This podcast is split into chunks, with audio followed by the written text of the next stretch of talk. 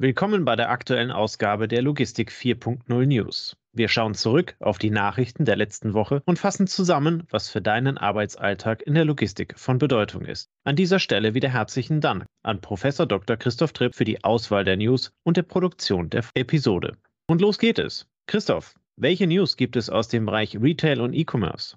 Ja, sehr verschiedene Nachrichten unterschiedlicher Unternehmen. Fangen wir mit der Otto Group an. Die E-Commerce-Umsätze der Otto Group haben sich nach ersten Prognosen im laufenden Geschäftsjahr 2022-2023 in einem schwierigen Umfeld stabil gezeigt. Das hat das Unternehmen bei einem Online-Mediengespräch mitgeteilt, wie die DVZ berichtet. Der internationale Handels- und Dienstleistungskonzern werde voraussichtlich ebenso wie 2021-2022 einen E-Commerce-Umsatz von 12,1 Milliarden Euro ausweisen. Daraus ergebe sich bereinigt ein leichter Umsatz Umsatzrückgang von rund 2 Prozent. Inflationseffekte seien dabei aber noch nicht berücksichtigt. In Deutschland, das von der geopolitischen Situation konjunkturell stärker betroffen sei als andere Märkte des Unternehmens, liegen die E-Commerce-Umsätze stärker zurück, um rund 8 Prozent auf knapp 7,5 Milliarden Euro. Im Ausland steige dagegen der Umsatz um rund 8 Prozent an auf rund 4,6 Milliarden Euro.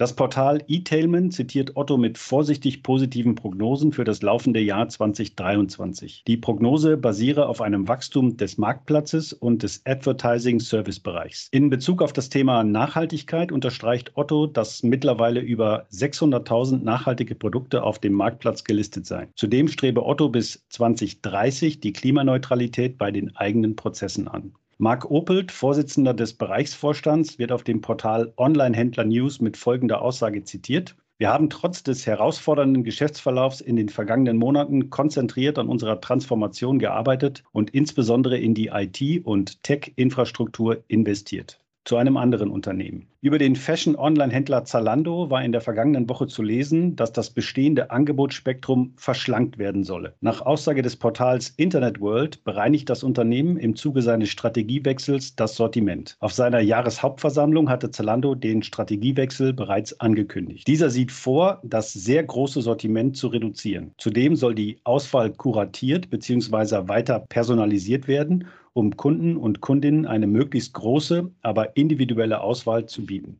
Die erste Umsetzung der Sortimentsverschlankung erfolgte bereits durch diverse Schreiben an die Händler. Bekannt ist mittlerweile, dass Marken wie Jamie Sanders und Auden Cavill Ende Juni 2023 von der Plattform verschwinden werden. In der Zukunft soll das schlankere Angebot gemäß der Maxime Qualität statt Quantität zum Erfolg führen. Zusätzlich plane man, den Herstellern und Brands mehr Mitspracherecht einzuräumen, insbesondere bei länderspezifischen Marken, die als Local Hero bezeichnet werden. Nach welchen Kriterien Zalando aktuell die D-Listings vornimmt, ist nicht bekannt. Sowohl Zalando als auch die bereits bekannten Marken äußerten sich noch nicht zu konkreten Planungen.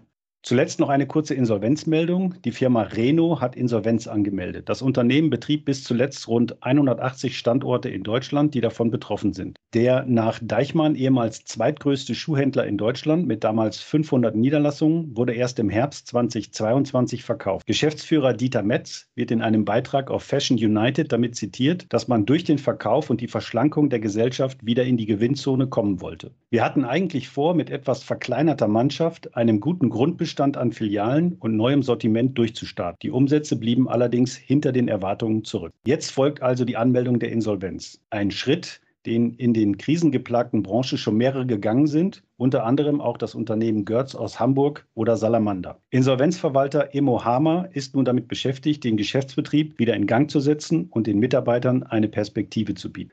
Tobias, im Bereich der Verkehrsträger gibt es ebenfalls neue Informationen. Was kannst du uns dazu berichten? Das Portal Logistik heute berichtete die Woche über die Zahlen zur Binnenschifffahrt 2022. Das Statistische Bundesamt hat hier zuletzt die Zahlen veröffentlicht. Diese zeigen, dass das auf den Binnengewässern transportierte Volumen um 6,4 Prozent zurückgegangen ist. Gleichzeitig sei der Wert von 182 Millionen Tonnen Güter der niedrigste seit 1990.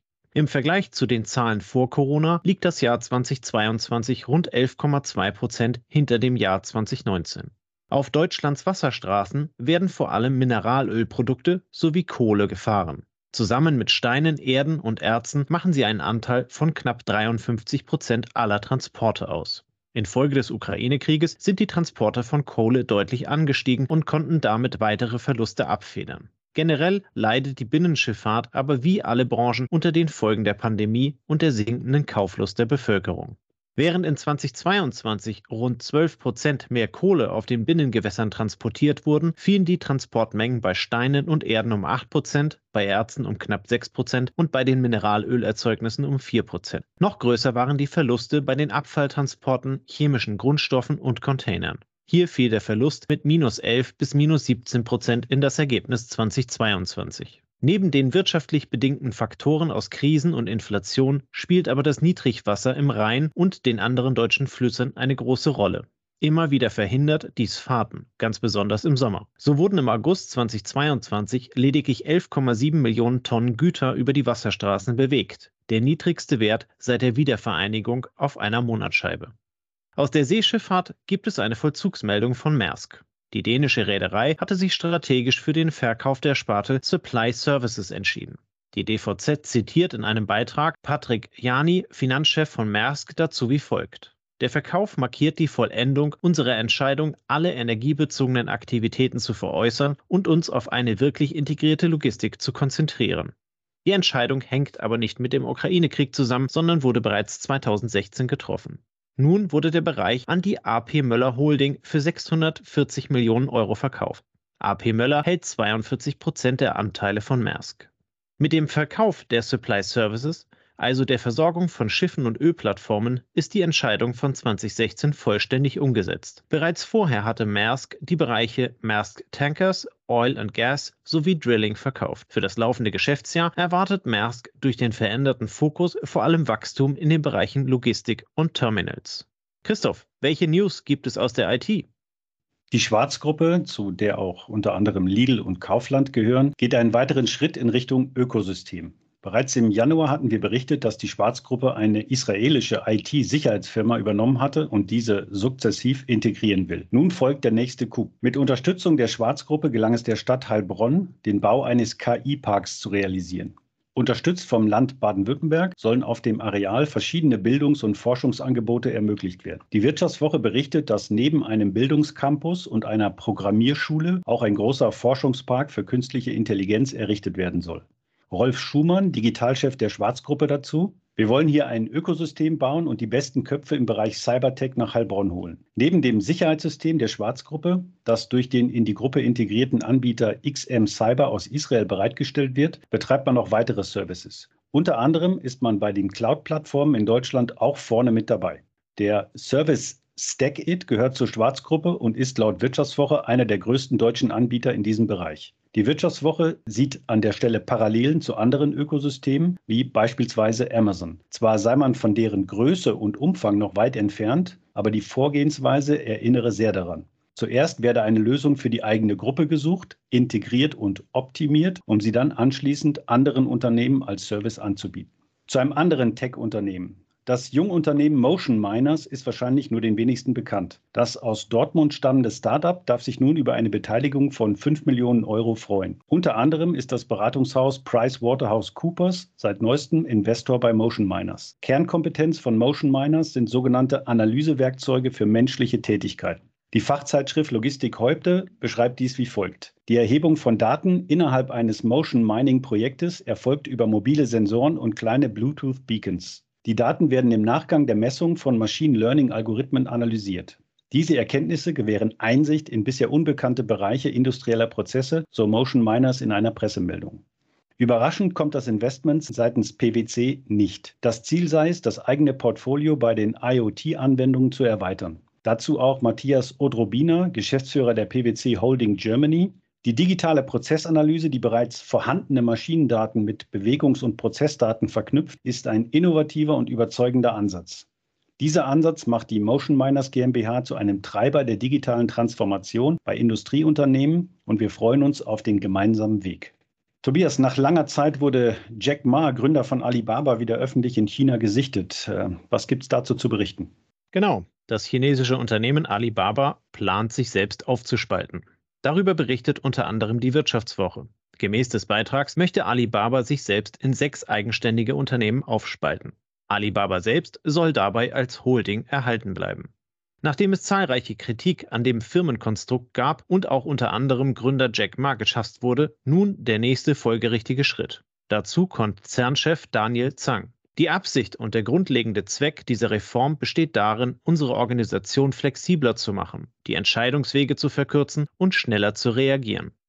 Zwar bekommen die sechs neuen Unternehmen eigene Verwaltungsräte und Vorstandschef, jedoch strebe Zhang grundsätzlich eine Ausdünnung des, der Verwaltung an. Weitere Details nannte er jedoch nicht. An der Börse wurde der Schritt positiv aufgenommen. Die Wirtschaftswoche zitiert Stuart Cole, Chefvolkswirt des Brokerhauses Equity Capital, mit den folgenden Worten. Dies bringt ein Element der Flexibilität und Anpassungsfähigkeit in ein Unternehmen, das derzeit eine Art Ungetüm ist.